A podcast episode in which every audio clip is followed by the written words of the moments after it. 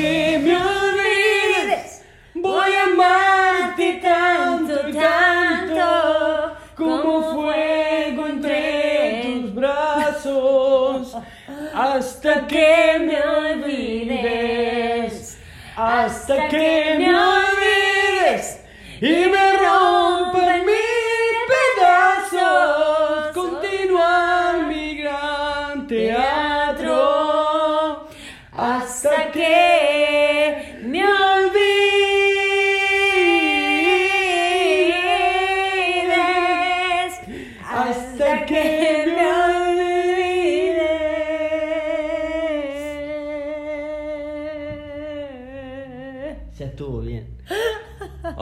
Hola amigos, ¿cómo están? Una Desde vez Argentina más. hasta la capuchana y PD. Otra vez.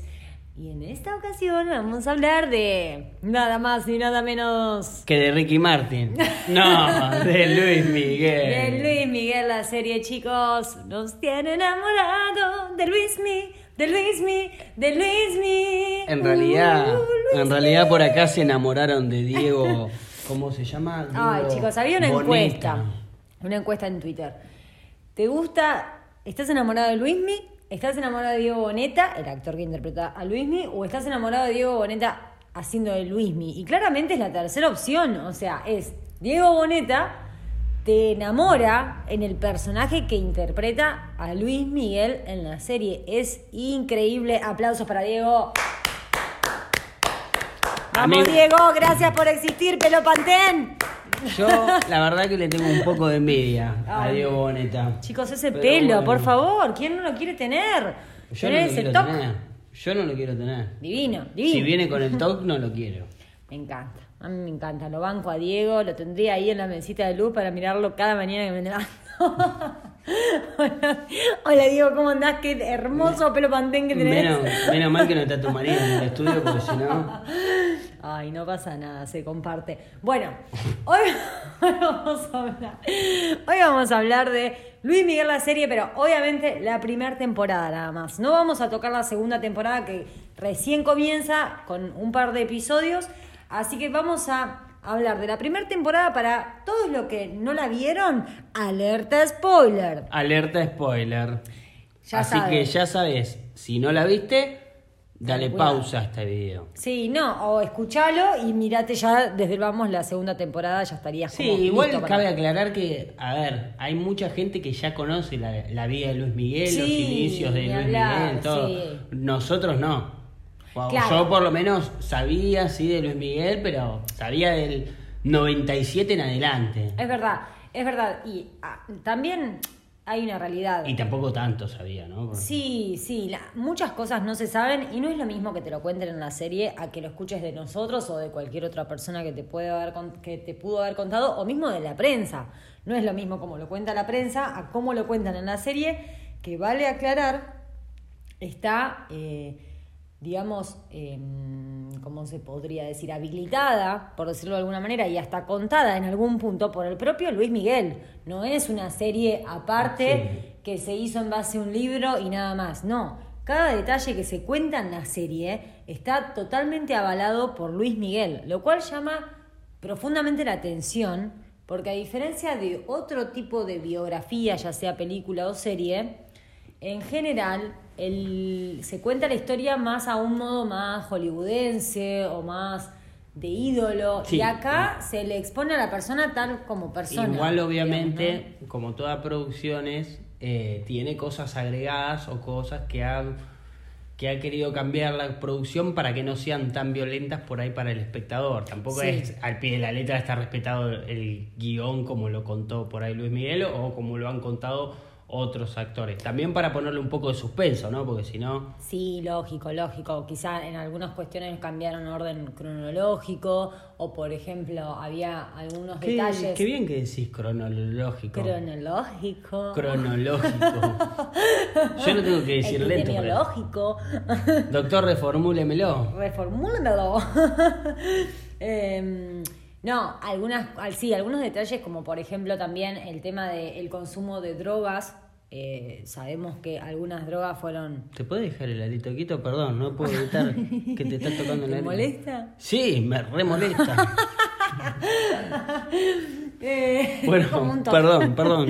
Perdón, chicos, seguimos. Eh, ay, yo conocí una persona que tenía el toque de tocarse la oreja continuamente cuando hablaba para concentrarse, ¿sabías? Yo tenía un compañero del colegio que te tocaba la oreja No, hablaba, te no me así. hagas eso. No, te tocaba. Te la doblaba la oreja mal. No, qué molesto. Sí, no me toques la poco oreja. higiénico además. Hoy con coronavirus, sabés que te toquen la oreja, es como. No lo dejo ni loco. o sea. Sí, es como que te chupen la cara, básicamente. Bueno. bueno, no viene el caso. La cuestión es que la serie Luis Miguel, tal como lo dice su nombre, trata de Luis Miguel básicamente como protagonista y Sí. su historia. Pero dentro de la serie, primero vale aclarar que la manera en la que está contada es eh, de una secuencia de flashback y eh, secuencia de presente. Es decir, va y viene Sí. continuamente en el Que tiempo. te va marea hacia el poco. pasado, Sí, te, te marea un poco porque por momentos estás viendo un Luis Miguel de 17 años y en dos segundos lo estás viendo de 12 Sí, años. que- Pero donde enganchaste y te concentraste, se entiende. Tampoco Sí, es. salvo- Para, salvo- para, no es dark. No, no, No, no, pero, parece, pero ¿viste? ponele. Cabe aclarar, o sea, en el momento que aparece Luis Miguel te das cuenta que es el, el presente y no el pasado. Pero ponele, cuando aparece Luis Rey, está igual en el pasado que en el presente. Ah, claro, sí, porque. Sí, ese es un tema de la. Bueno, igual. No supieron envejecerlo, evidentemente es la crítica que yo tengo a la... A la Igual a te la voy a justificar ¿no? tu crítica, voy a justificar tu crítica, porque a ver, en la reali- en la realidad, en la realidad real, en el mundo real, eso pasa también. Hay una edad que es la adolescencia a cuando pasás a ser, por decirlo de alguna manera, joven adulto, Sí. Donde realmente se nota la diferencia en los cambios de las facciones de una persona. Viste que los rasgos cuando sos adolescente son como sumamente exagerados, Bueno, la pero- mandíbula, los ojos, la nariz.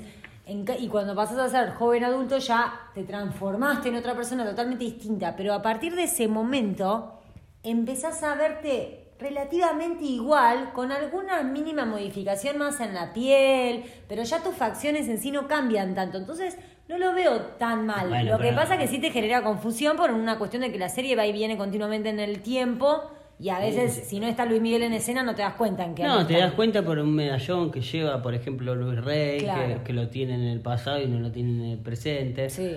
Pero bueno, el tipo no tiene una cana.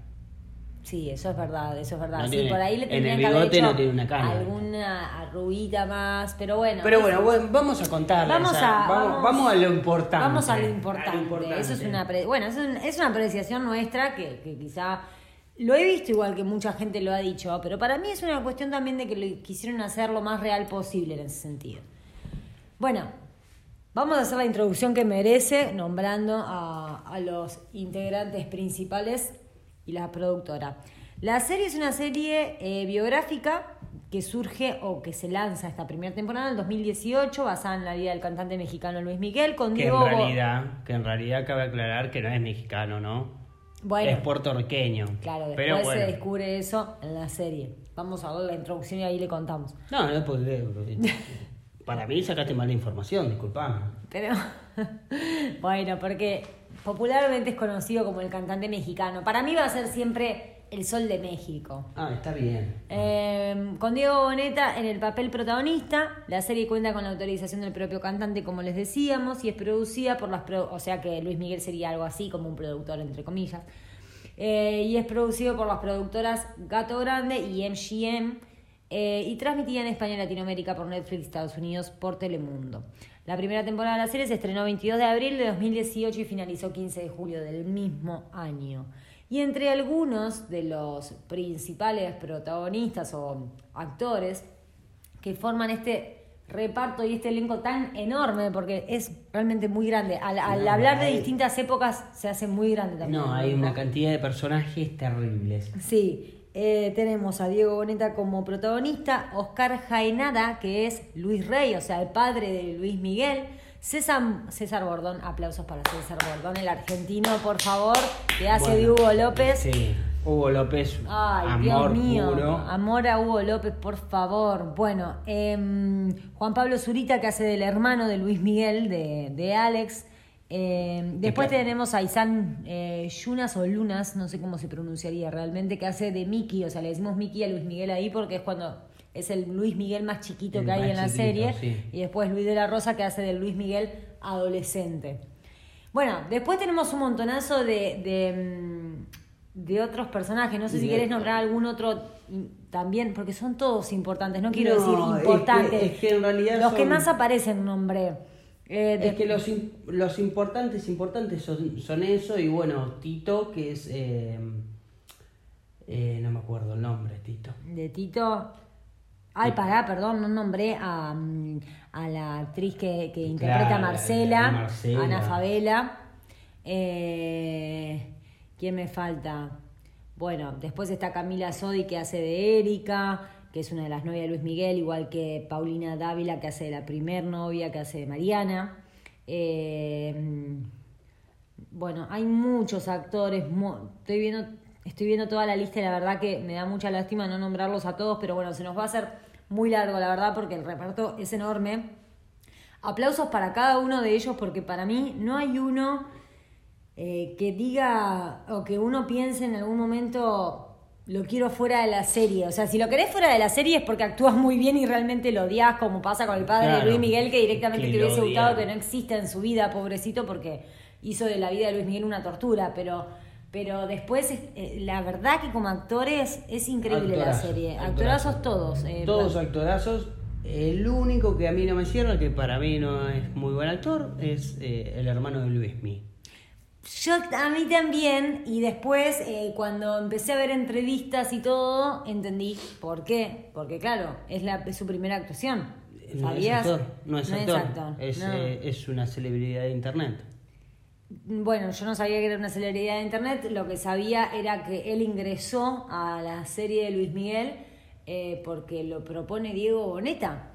Diego Boneta se preparó un año entero eh, para realizar este papel, abocándose al 100% a la práctica en la interpretación de Luis Miguel, en lo que requería imitarlo, sus gestos, su postura, su voz, porque él lo que consideraba era que más allá de toda la ayuda que le pueda dar el maquillaje, el look, que le den y todo para que se parezca a Luis Miguel, consideraba que, para, que, que- que era necesario hacer una buena actuación para realmente creer el, el personaje. Sí.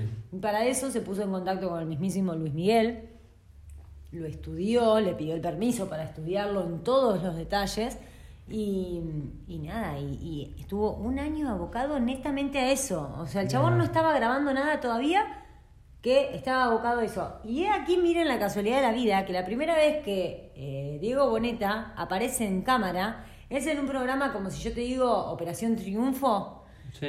cantando una, una canción de Luis Miguel. De casualidad porque se la asignaron, no porque la quiso cantar él. Para mí, en el interior, él se- siempre estuvo enamorado de Luis Miguel. No, y después, y después dice que él se, él, digamos, lo admiraba completamente y que él de hecho quería producir en algún momento de su vida algo de Luis Miguel, algo así. Porque no me acuerdo bien qué era lo que quería producir y cuando se entera que viene este el productor que mm, ¿cómo se llama? Mark, cre- creo que se llama.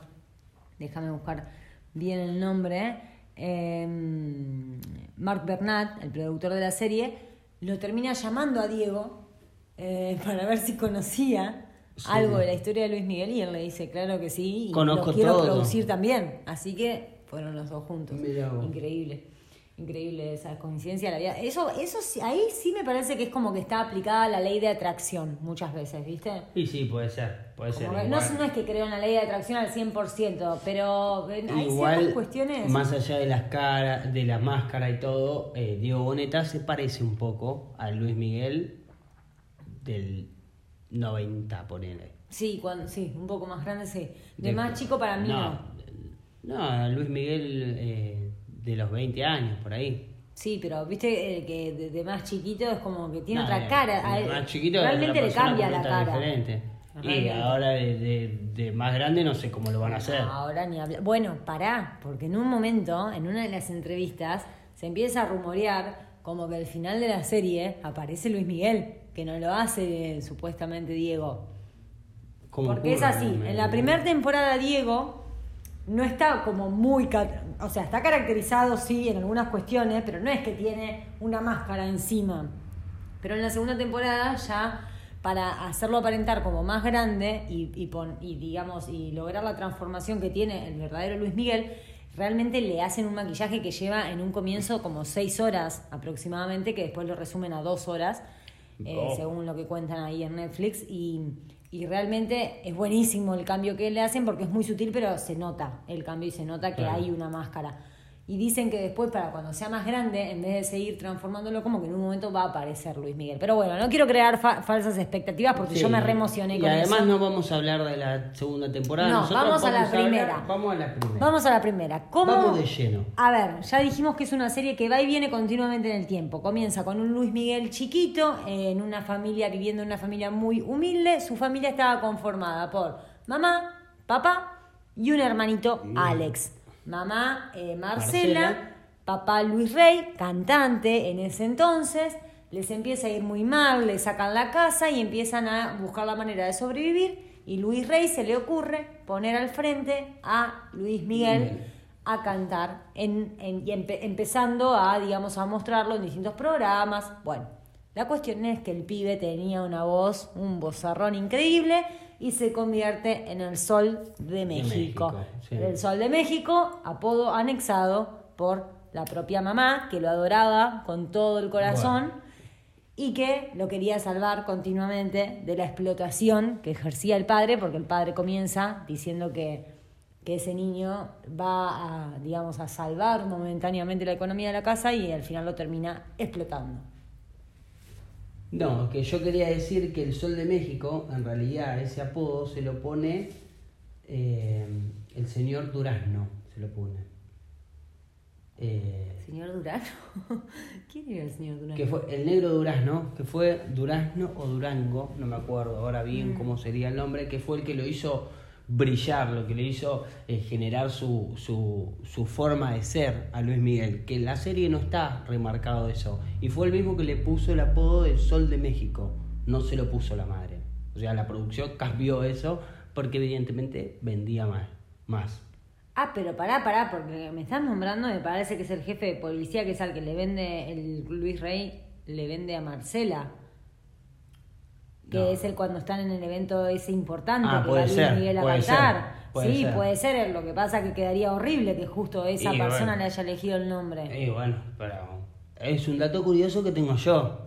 Bueno, que está recopilado de, varias quiero fuentes que, entiendan esto porque es algo que te indigna en la serie. El padre es la basura más basura que puede existir en este planeta. Una, una basura. Hoy por hoy ese tipo lo tenés que matar. Lo tenés que matar directamente. Más que estar en cana, lo tenés que. Porque, no, lo tenés que matar.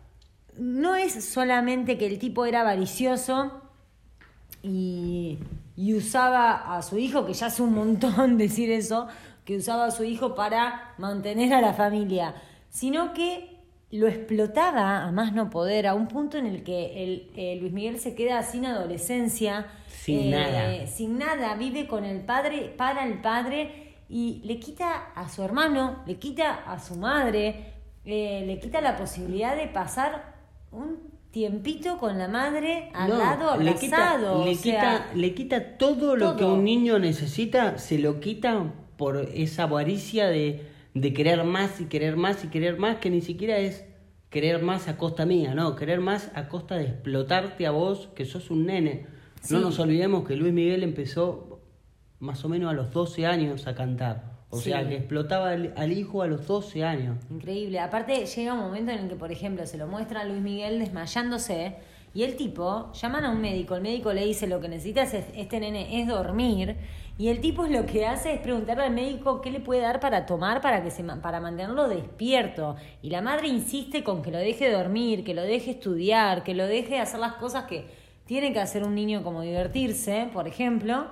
Y obviamente el tipo todo el tiempo manipula a la madre diciéndole vos porque no sos la que trae la comida a la casa, porque vos no sos la que te moves para buscar los contratos, porque vos no sabes lo que cuesta esto. Y el tipo se la pasaba de joda tomando whisky. El único que laburaba y se rompía el lomo, pobrecito, era Luismi. Sí, igual eh, no es como para, para, para defenderlo, pero hay algo que obviamente la serie no lo toca porque es la historia de Luis Miguel, no la historia de Luis Rey, pero Luis Rey viene de una familia que era exactamente igual. A Luis. Rey lo han explotado exactamente igual como lo explotaron a Luis Miguel. Entonces, en parte se puede llegar a entender por qué es tan hijo de puta este Claro, tipo. bueno, eh, en realidad hay algunas partes, pequeñas partes, que lo nombra él, eh, donde cuando, mm, cuando Marcela, la mujer, todo el tiempo le dice, ¿por qué le haces esto? O sea, le reclama de que lo deje vivir en paz.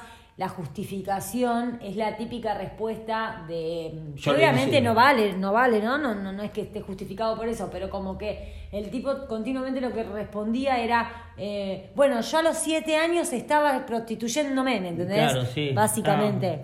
Porque, porque había una parte que era cierta, el tipo estaba rayado de la cabeza porque seguramente su historia también había sido supa- sumamente dura, pero le estaba haciendo lo mismo o peor a su hijo. Entonces, Peor. bueno, Para mí peor. y su hijo a- pobre no tenía nada que ver. A mí me, me gustaría aclarar antes de, de seguir, digamos, con la historia de cómo va, que para mí es una historia sumamente interesante y, o una serie muy buena, no solamente por ser la biografía de Luis Miguel, que eso obviamente dice un montón y, y para un montonazo de gente va a ser lo más importante. Yo creo que esta serie, así, y esta historia tal cual está, sin Luis Miguel, y no es por desmerecerlo, sino al contrario, para enaltecer no. la historia, es una historia igual de rica. Sí, no Porque- te atrapa igual. O sea, Te atrapa igual, tal cual. lo sacás a Luis Miguel y decís, la historia de Marcela es qué pasó con Marcela, dónde Tal está cual, Marcela. exacto, eso, o sea, tenés un crimen, Sí. tenés un villano, tenés muchas víctimas, tenés muchas historias adentro de la historia, o sea, tiene Tenés todos los drama, tenés drama, suspenso. suspenso, terror, o sea, acción. Tenés el mundo Hollywood y de los sueños y de la, y de la- y de la- el lograr algo. O sea, tenés Sí. un montón de condimentos que lo querrías para cualquier serie y cualquier película. Tal cual. La verdad que la vida de Luis Miguel, o sea, si todos pensamos que la vida de Luis Miguel es- es- fue fabulosa, una mierda. Sí, Mirá la es serie. re triste. Una mierda. Es triste, triste, mal, triste. solo, un Y no solo la vida de Luis. Miguel, porque lo que te va mostrando también es que la vida de Luis Miguel, la vida de la De- madre, la vida del hermano. hermano que queda relegado y La como- vida del otro hermanito. Bueno, que- la historia, claro, porque después hay un tercer hermanito que surge. Pero bueno, retomemos un poco Retomemos más. la historia, retomemos la bueno, va. historia. El tema es que, que con, El es- tema es con que esta Luis serie te vas. Empieza a crecer en el mundo del canto.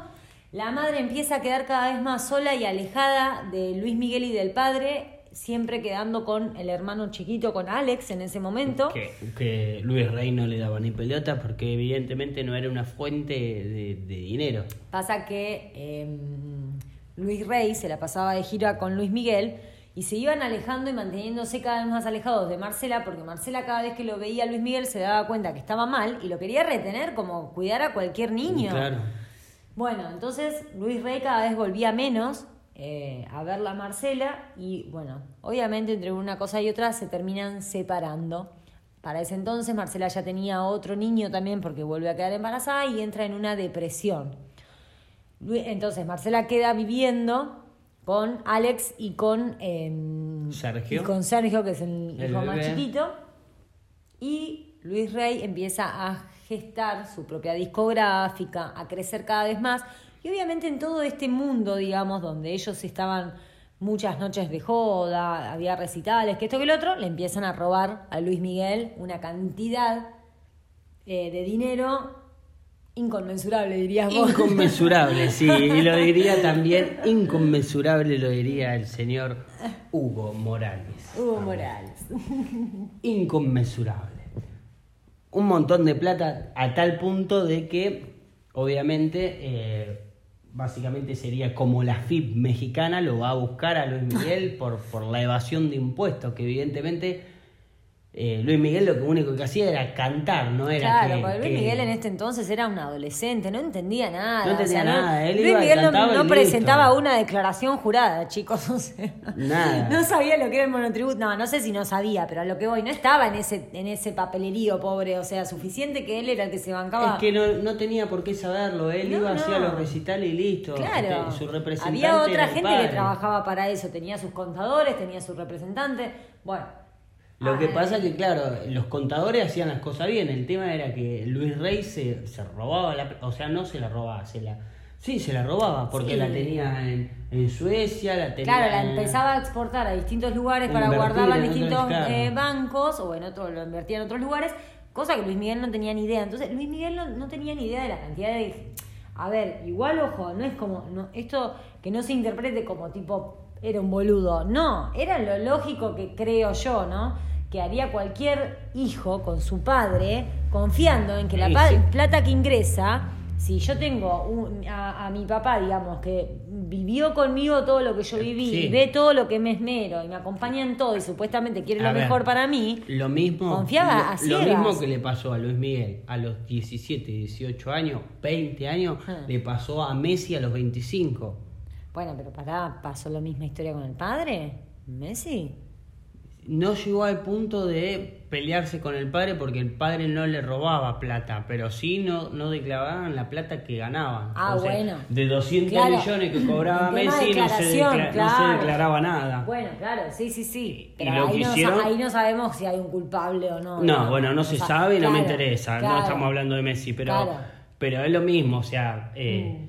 eh, en un momento te viene el- lo que sería la FIP en Argentina, es decirte, che, pará, pero vos... Sí, la clásica 200. evasión de impuestos. Sí, que a ver, vos- lo hace todo el mundo. Lo que pasa que en estas cifras millones. No digo que esté bien por eso. No, no está bien, No, no está pero bien, bueno. obviamente. Pero sabemos que es algo que pasa, que pasa a, a diario. Pasa que en una cifra tan millonaria llega un momento que vos decís, pará, facturaste Claro, ¿dónde está? ¿Dónde están los que... un millón de dólares. ¿Dónde están los No, es que además... eh, Aparte eran números aparte, que no- claro, no eh, podemos ni- es- ni- es- ni imaginar. nah, no lo imaginamos nunca. Bueno, la cuestión es que entre todo esto, el pibe tenía 15 años y ya había recibido un Grammy. O sea, como para que se den una idea del nivel. Sí. Era el Sol de México y empiezan a pasar ciertas cosas como, por ejemplo, en el medio, bueno, él va teniendo un par de frustraciones en sus primeros amores.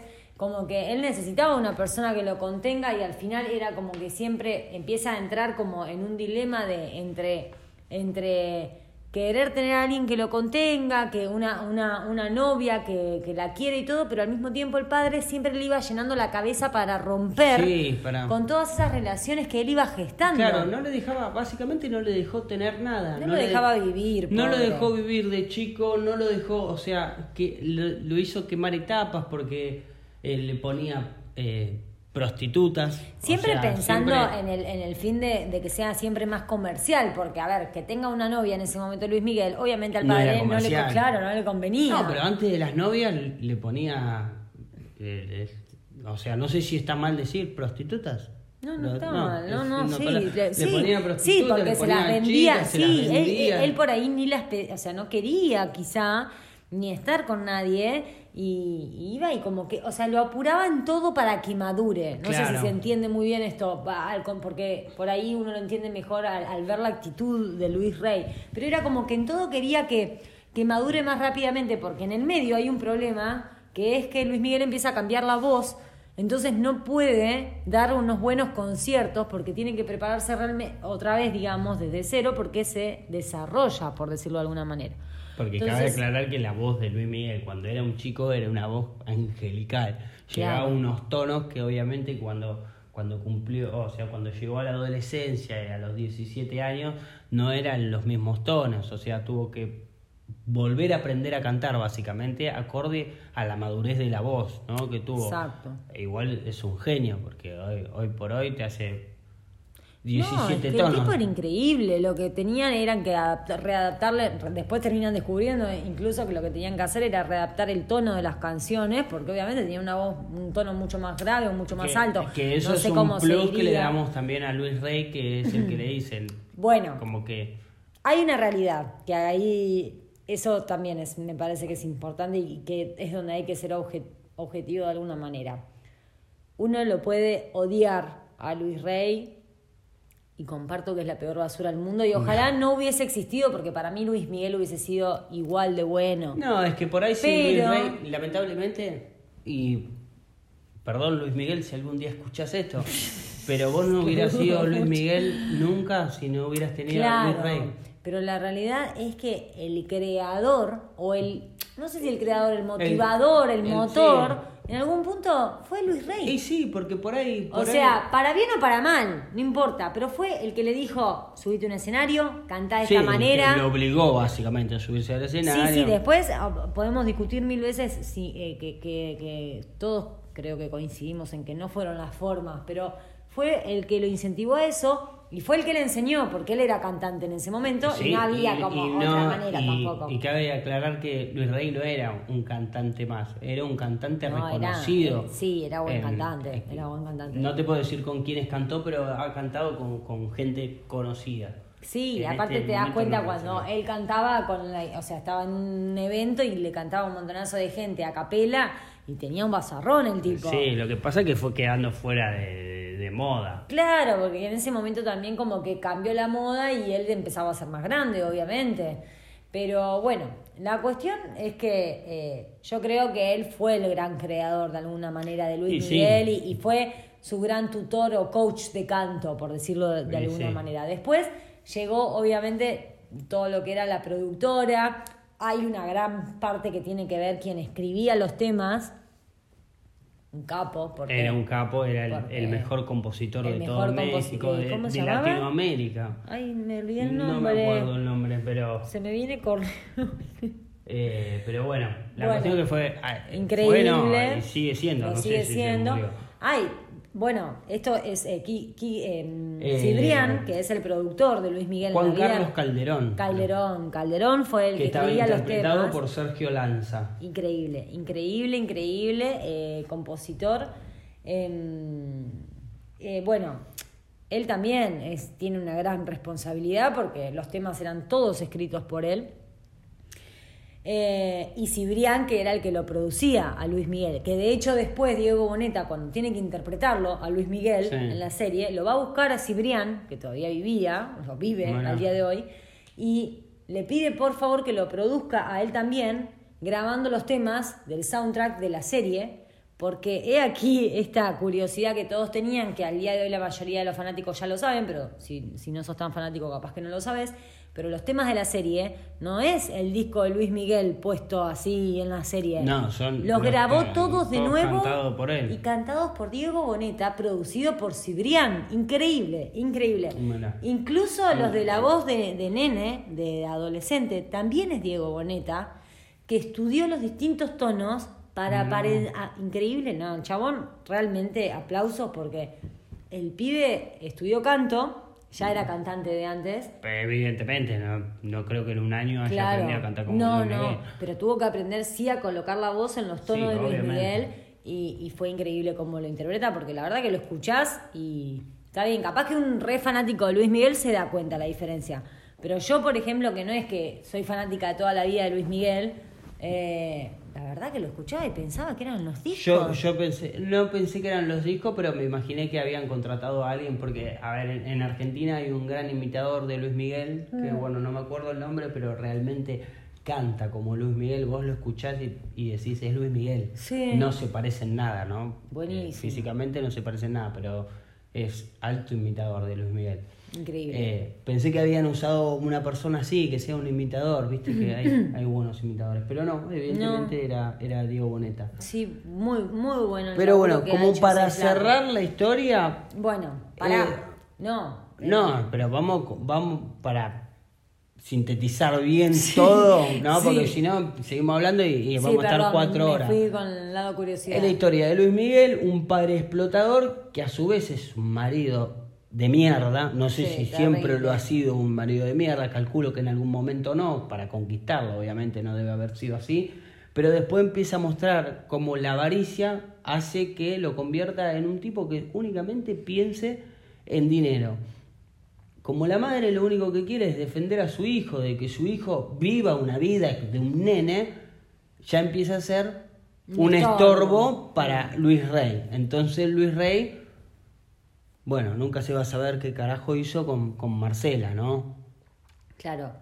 Pasa en un momento de la serie que cuando se separan, Luis Rey de, de Marcela, Luis Rey lo pone a, a Luis Miguel contra la pared diciéndole que elija con quién A está. todos sus hijos. A todos, pero sobre todo Luis Miguel. Y Luis Miguel por defecto, por una cuestión de seguir con la carrera, pero yo creo que en el fondo más por una cuestión de que no caigan otra vez en la pobreza, también se le habrá Claro, corrido en la cabeza a él, porque él era el sostén de la familia en algún sí, punto obvio. económico. Habían tenido su primer casa gracias a él. o Claro, sea, se termina yendo con Luis Rey. Pero llorando, o sea, no es que dejaba a la madre diciendo yo me voy con mi papá a hacer plata, ¿viste? Porque disfruto de esto. No, se va mal.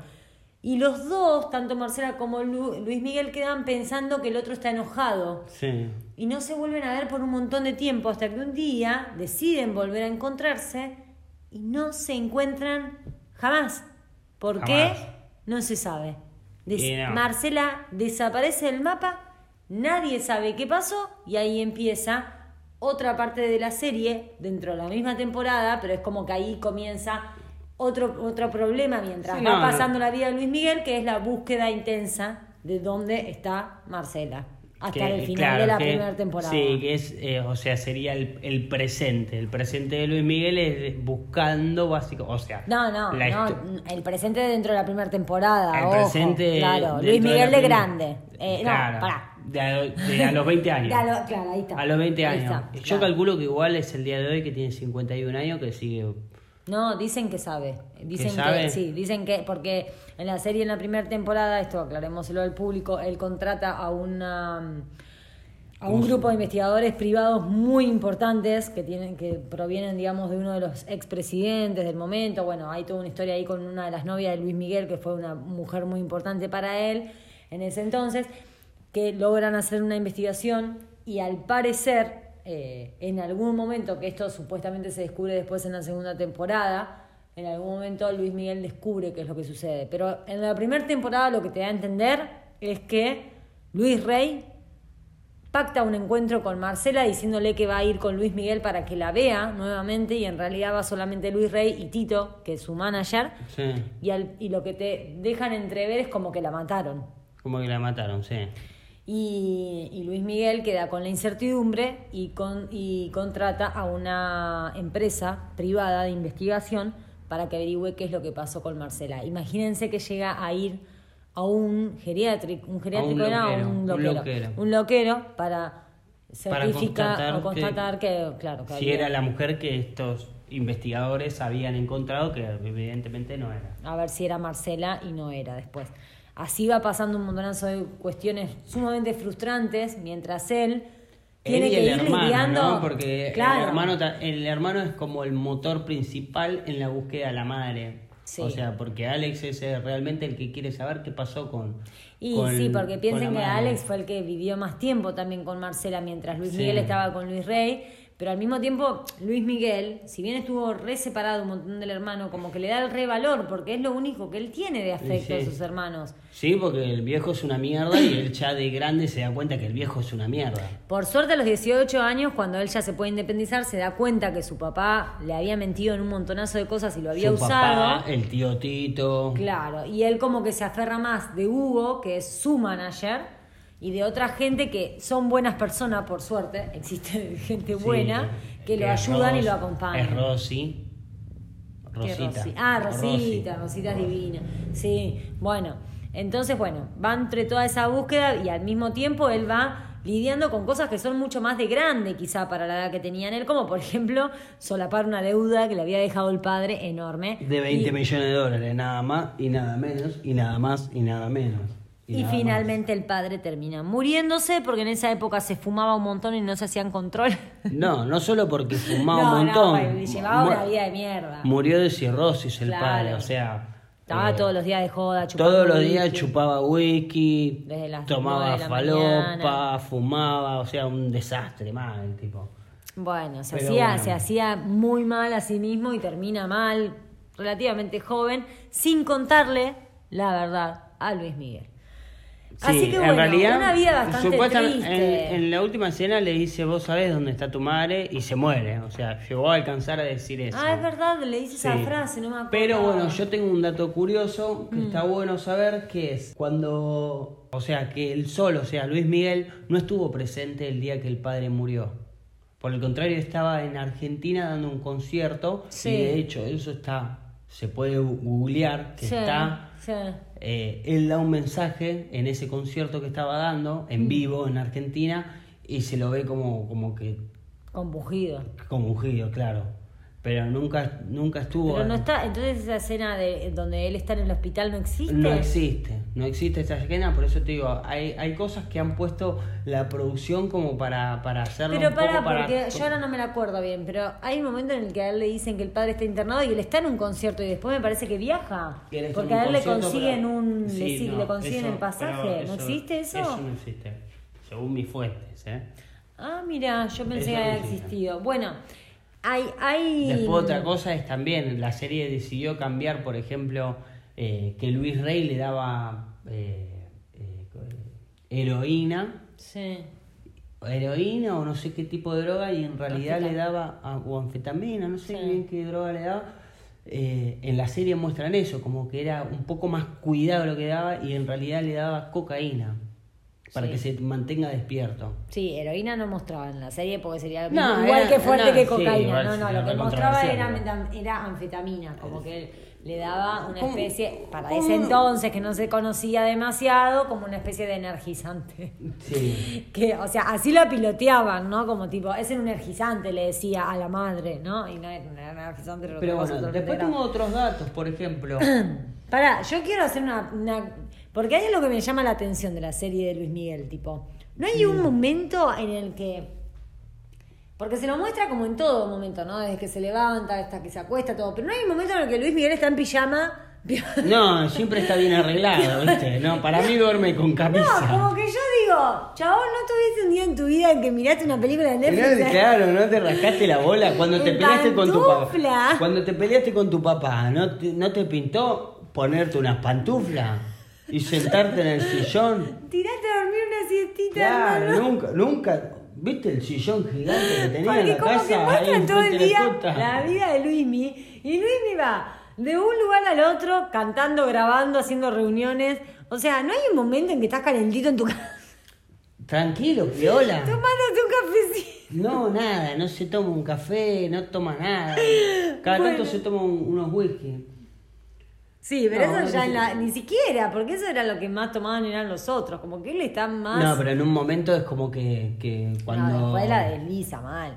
cuando se pelea con su primera novia, Mariana, ahí entra en un... ¿Mariana era? Sí. Sí. Ahí Ah. entra en un, Bueno, en un bucle nos de olvidamos de decir depresión. eso. Entre medio de la serie a Luismi se le descubre una baby. O sea... Ah, oscuro. que es supuestamente de Sofía, una mujer con la que él está un poco por despecho de la primer novia. Sí. Pero bueno, este es como un dato de Pero color. bueno, yo tengo un dato de color que es. eh, Luis Miguel tuvo varios amores. Eh, tuvo un amor muy importante que se trató de Erika Elis, en realidad más conocida como Isabel Camil. Hmm. Isabel Camil es como si fuese la prima que en realidad es la hija de James Camil. Eh, no sé si vos lo ubicás. El tipo ese que no sabemos qué hace, que es millonario, que vive al lado de su casa. Bueno, en realidad no es la hija. Hmm. En la serie te la marcan como la hija. En realidad ella se llama Erika Elise Sostre Star. Sí. Y es la hija adoptiva, o sea, es el padrastro. El- Ah. Ni siquiera es la hija adoptiva, es el padrastro. Ah, con razón, es como que es la prima pero no es. Claro, Y es no- la prima, y no pero sería no. es. nada malo, nada malo entre comillas, ¿no? Claro, Eh, no. Es, eh, claro. pero bueno, en la serie no te lo marcan eso, ¿viste? Te deja a vos a pensar si. Claro. eh, pero bueno, ella no es la hija de Jane Camille y Jane Camille es básicamente porque nosotros nos preguntamos, ¿qué carajo hace? ¿No? Porque en un momento Bueno. Miguel va a la Argentina, donde conoce a esta piba, y como que va a ver a unos familiares que son re ricachones. Vos decís, ¿qué carajo? ¿Quiénes son? A Argentina ¿Viste? van, no. Sí, están en Mendoza. Ah, en Ellos. Mendoza están, pero son de Acapulco, viven en Acapulco. Ah, Sí, eh, ah, ah, van en otro momento. Sí, van en otro momento Ah, Argentina. razón. No, pero son- Sí. yo creo que son de acá, son, son mexicanos. Jay, eh, Jay Camil, que es Sí. el padre que ya Sí. falleció, eh, son mexicanos. Eh, Eh, de la vida de Jane Camille no se sabe mucho justamente por ser una persona muy privada, pero lo que se sabe es que apareció en unos documentos llamados Saint Lake, en donde, se decía que había hecho un fraude con el banco eh, ¿cómo es? HCBC. Eh, pero bueno, no se sabe mucho de eso. Igual. ¿Pero ya- qué era? ¿Gerente de banco? ¿Qué era? Porque como que él se codea con los mm, presidentes más importantes. ¿No sería Sí, gerente él- del Banco mirá, Nación? Lo momento? único que, que, es, que yo sé por, por cosas que leí es que era íntimo amigo de la familia Bush. Ah, mira. Y de hecho en su casa tenían fotos de la familia Bush. Pero es un empresario, la verdad que lo que hace no, no me queda claro. ¿Viste? Es co- es como tipo Macri, es empresario, pero ¿qué hace? ¿Qué hace? ¿Sabes? No, bueno, esto lo mismo. No, boludo, pero pará, no. No me. Una analogía de mierda hiciste. Bueno, se lo no, acusó. boludo, pero acá no sabíamos ni siquiera de qué, qué- o sea, qué, qué era, gerente de dónde, porque te, te das cuenta que el tipo algo hacía grosso. Se codeaba No, con y el- por ahí, por ahí era algo del banco ICBC, porque cuando aparecen estos documentos de, que se llaman Swims Lakes, eh, decía que había recibido grandes cantidades de dinero de forma ilícita en transacciones del banco ICBC. Bueno, incomprobable, chicos. No sabemos nada de eso. Lo que sabemos es que el tipo estaba lleno de guita. Tenía fuertes vínculos con el gobierno, tenía- estaba lleno de guita. claro, sí. Isabel Camil, Hmm. que también nos preguntamos, ¿qué carajo hace esta chica? Está todo el día al Sí, pedo?". estaba todo el día al pedo, me Eh, encantaría Es más, Luis Isabel. Miguel en un momento le dice, tu, tu, tu principal problema... la- no, ¿cómo Es ver qué te pones. Sí, no. eh, tu, ¿Cómo es que le dice? Un re malo, malo. Re malo, igual, Re. Le saltó el Mal. mal chirulo. Bueno, Eh, pero porque. Tus preocupaciones son saber qué zapatos te pones, le dice. Bueno, esta chica es actriz y es una actriz conocida en México. No sé si en ese entonces era actriz. Sí, pero en yo la serie no sí. la muestran como si fuese una actriz. en la que- serie la muestran realmente como que está el pedo todo el día en la pileta, Y sí, boludo. Yo quiero ser ella, o sea, No, yo realmente está todo el día en la Yo playa. ella no quiero ser. Yo sí, boludo. yo Ella estaba en la playa, una playa divina, una casa divina, re piola, y lo único que dice todo el tiempo es que se tiene que ir a no sé dónde, que son como cosas como tipo, me tengo que ir a ver este atuendo, después me tengo Y que ir con mis bueno, amigas a no sé dónde, o sea, eso, la pasa re bien. Lo que pasa es que la serie muestra la vida de Luis Miguel. Tampoco No, está no bien, dice igual. mucho. Tampoco dice mucho de Marcela. Marcela era, re- era una modelo conocida Sí, sí. eh, que trabajó mucho en Argentina. Eso me di Y en Argentina- por, por muchas. En eh, Argentina fue donde lo conoció a Luis Rey. Claro, En sí, entonces- sí, sabía que lo conoció en Mar del Plata. entonces no- Chichilo me parece que lo conoció. No, no sé bien. Yo dónde. tengo la historia de un familiar mío, Sí, es, es bastante confiable. de Miguelito, que es muy confiable, eh, que bueno, que él es marplatense desde que nació y dice que en ese momento eh, fue Voz Populi en Mar del Plata, que estaba Luis Rey cantando en Chichilo, en el famoso Chichilo, y que estaba Marcela y ese día lo vio y a partir de ahí como que se- esa noche se fueron juntos, ella deja al flaco con el que andaba. Y nada, y a partir de ahí, chau. De hecho, ella en un momento nombra en la serie como que no se tendría que haber ido de tan chica atrás de Luis Rey. Pero como que era re chica, como que tenía 17 Sí, años. Y acá es, esto es un dato color que está bueno que decirlo, que es el siguiente.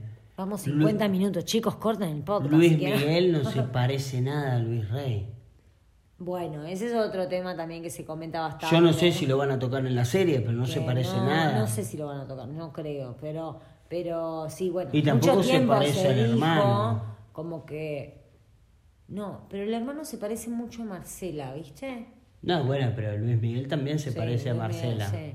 Si vos Sí, mirás, no sé. por lo menos en la serie no. En la serie no se parece ninguno. Igual hay un montón Pero- de hijos que no se parecen a los padres. No, yo. bueno, pero vos, mi- no, vos mirás. No, pero. Yo miro a Luis Rey y- y en una foto real y parece. Sí, nada Pablo que ver. Escobar. No, se reparece a Tito. claro, se parece a ti. Eso sí, igual eso me gusta de la serie, como que no buscaron a los actores porque sean parecidos. No, buscaron a ver quién actuaba mejor, me Buscaban, sí, buscaron la interpretación. Eso, Pero me, bueno. eso me gusta de la serie. Bueno, vamos a ir cortando porque yo estoy sí. viendo. No, pará, yo estoy viendo unos chisitos ahí me los quiero comer. Ah, pará, pará, vamos a contar esto, de este detalle de color. Hay un montonazo de escenarios en la serie y un montonazo de conciertos que se graban. Chicos, ¿se escuchan ruido? Es Fede que se acaba.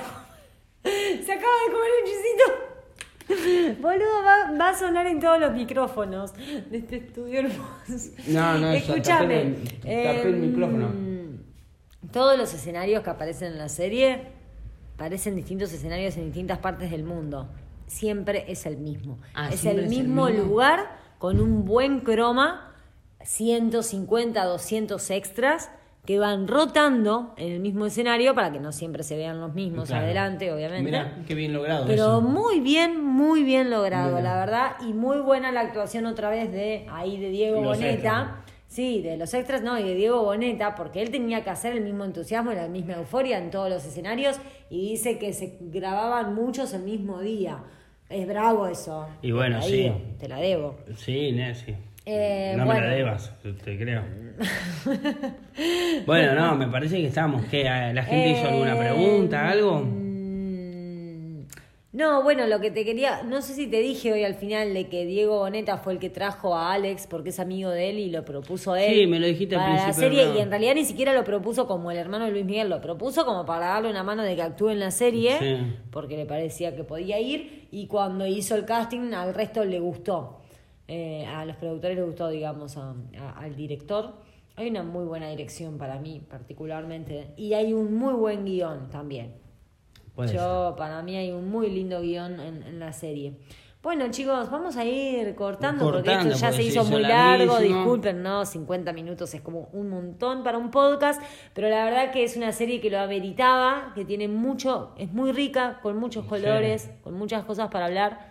Está muy buena, véanla. bueno, si no la vieron, véanla. Total, lo que le dijimos acá en realidad es, es de lo que ya se sabía. en Sí, sí. y es Eh, nada aparte a comparación de ver en detalle la serie realmente. O metimos un montón de personajes que lo Sí. tienen que ver, como el personaje de Hugo, que la verdad que. Ay, no, lo amamos. am- amor, amor puro. Ay, lo amamos a Hugo. Así que. que encima sufre una enfermedad, nos olvidamos de decirle al mismo tiempo que está muriendo Luis Rey. Él tiene cáncer de colon. Ay, bueno, chicos, no sé, está, es Pero tan hermosa bueno. la serie Diego Boneta con su pelo pantén que yo les diría que lo vean, porque ya de por sí por Diego Boneta vale la pena, vale la pena, chicos. vale Pero bueno, pena. chicos, hasta el próximo programa que les vamos a estar hablando de, de, una peli. Le vamos a Corazón recomendar Loco. una pe- sí, muy Loco. graciosa, muy graciosa. A nosotros nos causó. Sí. Sí, Tiene está- críticas fuertes, pero bueno, a nosotros nos causó. Sí, para mí para ver una película si te querés reír un día de boludeces así, Sí, eh, está eh, buena. eh, te distrae, te distrae y te hace reír un rato. Bueno, Así chicos, desde. Argentina Hasta la capucha.